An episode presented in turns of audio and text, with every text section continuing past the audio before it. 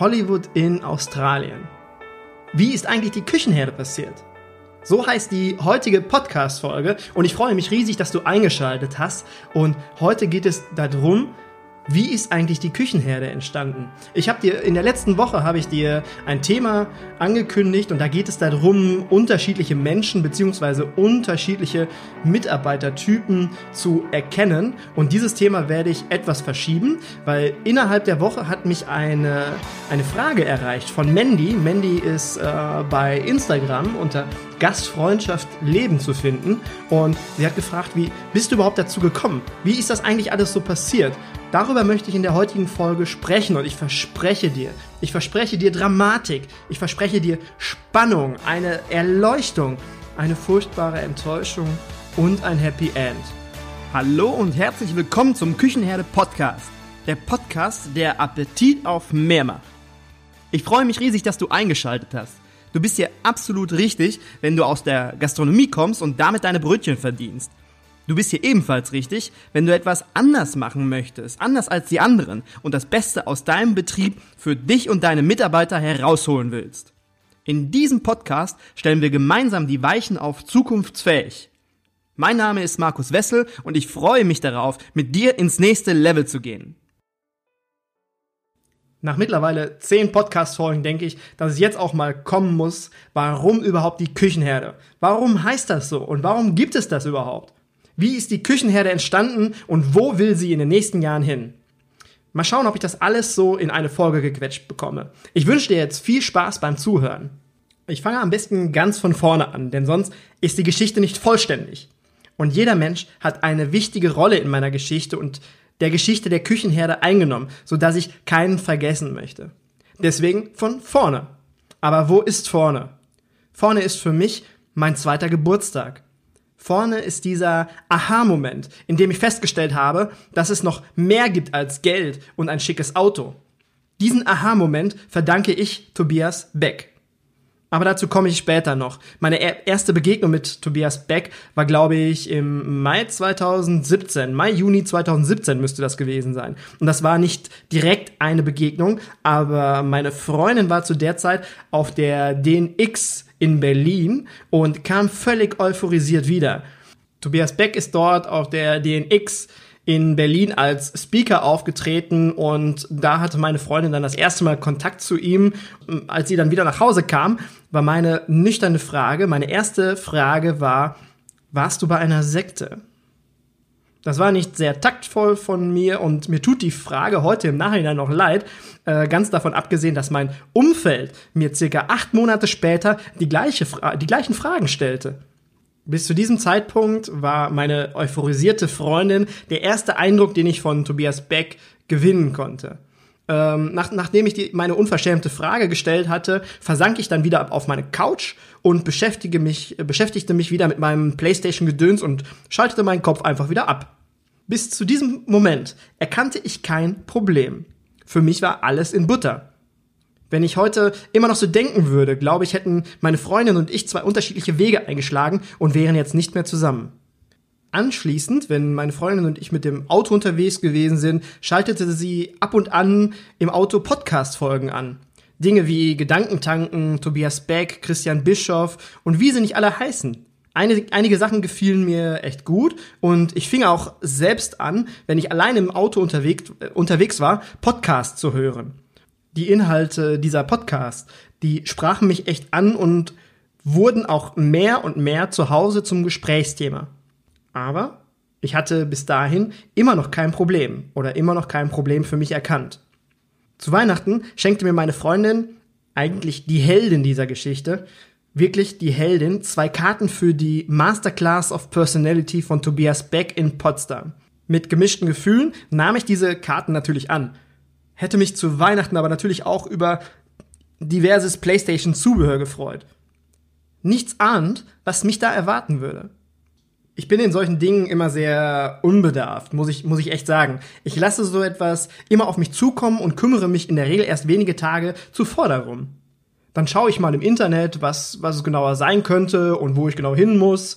Äh, wenn ich gewusst hätte, was kommt, hätte ich wahrscheinlich vor Aufregung nicht mehr schlafen können. Ich weiß es noch ganz genau. Es war der 28.01.2018. Eigentlich habe ich am 19.01. Geburtstag, aber dieser Tag ist für mich ebenso wichtig. An diesem Tag fand die Masterclass statt und ich erkannte, dass ich ein Problem habe. Vorher wusste ich nicht, dass ich ein Problem habe. Ich laufe tagtäglich Dingen hinterher, um am Ende des Monats genug Geld auf dem Konto zu haben.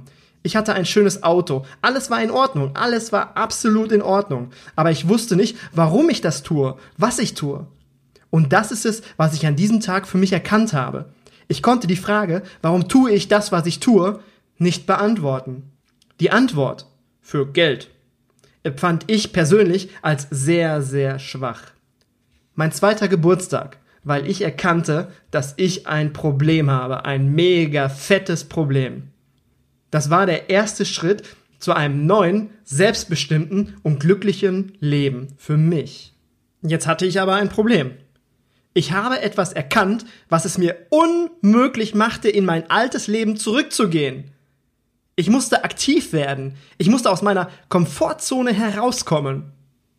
Die Ergebnisse aus meinen nun folgenden Entscheidungen waren, dass ich meinen sicheren Job im oberen Management gekündigt habe. Ich saß da echt ganz gut im Sessel und das direkt unter der Geschäftsführung. Mir ging es gut und das Team war super. Wir haben die Wohnung, wir haben eine schöne, schöne Wohnung in Köln im belgischen Viertel, die haben wir untervermietet. Und dann haben wir, die Heldin dieser Geschichte und ich, den Rucksack gepackt und sind sechs Monate auf Weltreise gegangen. Ohne zu wissen, was sein wird, wenn wir wieder zu Hause sind. Meine Freundin war zu diesem Zeitpunkt auch teilweise wirklich meine Mentorin, weil sie mir geholfen hat, meinen Weg zu finden. Sie half mir dabei, das zu finden, was ich liebe, mein Warum. Ich hatte eine Idee. Auch schon vor der Weltreise. Ich wollte in Köln ein Hostel eröffnen. Mit Coworking Space und anderen Inhalten aus dem Bereich der Persönlichkeitsentwicklung. Ich wollte unterschiedliche Generationen zusammenbringen und einen Platz außerhalb der Komfortzone schaffen. Das war meine Idee. Ein Riesenprojekt.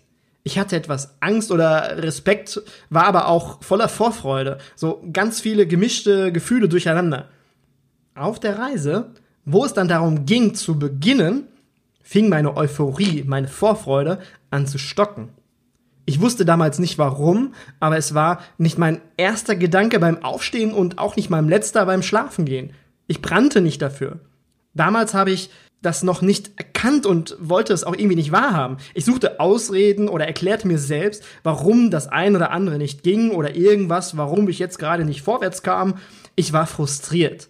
Im Inneren wusste ich ganz genau, dass ich nicht das Richtige tue. Aber was ist, wenn das nicht das Richtige ist? Was sind meine Optionen? Was soll ich tun, wenn ich wieder zu Hause bin? Soll ich wieder ganz normal arbeiten gehen? Ich hatte echt Angst, gepaart mit Frustration und Enttäuschung. Ich hielt an dieser Idee bestimmt drei Monate fest, weil ich nicht wieder in dieses Hamsterrad zurück wollte. Ich hielt daran fest, weil es das einzige war, was ich hatte. Obwohl ich schon wusste, dass es falsch war. Ich war in diesen drei Monaten immer glücklich, wenn ich etwas anderes zu tun hatte. Ich habe unsere Reise mit Film und Foto begleitet und immer fleißig Vlogs auf YouTube hochgeladen. Ich habe mir Videoschneiden und Bearbeiten auf dieser Reise beigebracht. Ihr glaubt gar nicht, was man sich alles heute aus dem Internet beibringen kann, was man alles lernen kann, sich selbst beibringen kann, wenn man möchte. Wie gesagt, solange ich mit meinen Videos beschäftigt war, war alles gut. Sobald ich aber Zeit für die Planung meiner Zukunft investieren konnte, wurde es schwierig. Irgendwann, das war glaube ich noch im, im Outback, im Northern Territory in Australien, also ganz im Norden in der Nähe von Darwin, habe ich dann mit meiner Freundin gesprochen und mein Projekt dann ganz offiziell für beendet erklärt. Das war wirklich mega traurig, aber auch befreiend zugleich.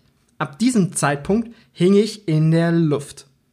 Was wird aus mir werden? Ich hatte keine Angst um meine Einkünfte. Das nicht, absolut nicht. Ich bin clever, ich, ich werde schon was finden. Aber was ist die Frage?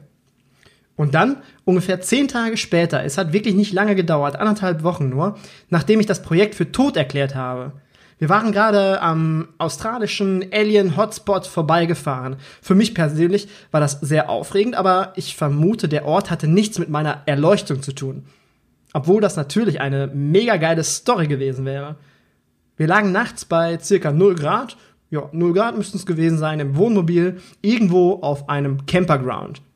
Australische Winter im Outback können echt kalt sein und die Heizung funktioniert nur dann, wenn wir auch am festen Strom angeschlossen sind. Wir haben das Licht ausgemacht, es war circa 22.30 Uhr. Wir haben abends immer sehr viel gelesen und ich konnte, an diesem Abend konnte ich einfach nicht einschlafen. Ich war hellwach. Es verging, glaube ich, viel, viel Zeit. Ich habe nicht auf die Uhr geschaut, aber irgendwann traf es mich wie mit dem Hammer. Ich wusste ganz genau, was ich machen werde. Ich wusste ganz genau, wie meine Zukunft aussehen wird. Das Warum hat sich zu meiner ersten Idee nicht verändert, aber das Wie. Und das Wie, das passte wie Arsch auf Eimer. In dieser Nacht war ich schon ziemlich lange wach und habe die Nacht dann auch nicht mehr mit Schlafen verbracht. Ich bin dann aufgestanden, habe mich dann an meinen Laptop gesetzt und habe meine ganzen Gedanken, meine ganzen Ideen, die mir da gekommen sind, habe ich dann aufgeschrieben. Wenn du wissen möchtest, wie es weitergeht, was ich aufgeschrieben habe, wenn du wissen möchtest, wie die Küchenherde entstanden ist, was danach alles passiert ist, dann freue ich mich darauf, wenn du in der nächsten Folge von dem zweiten Teil, wie ist eigentlich die Küchenherde passiert, einschaltest.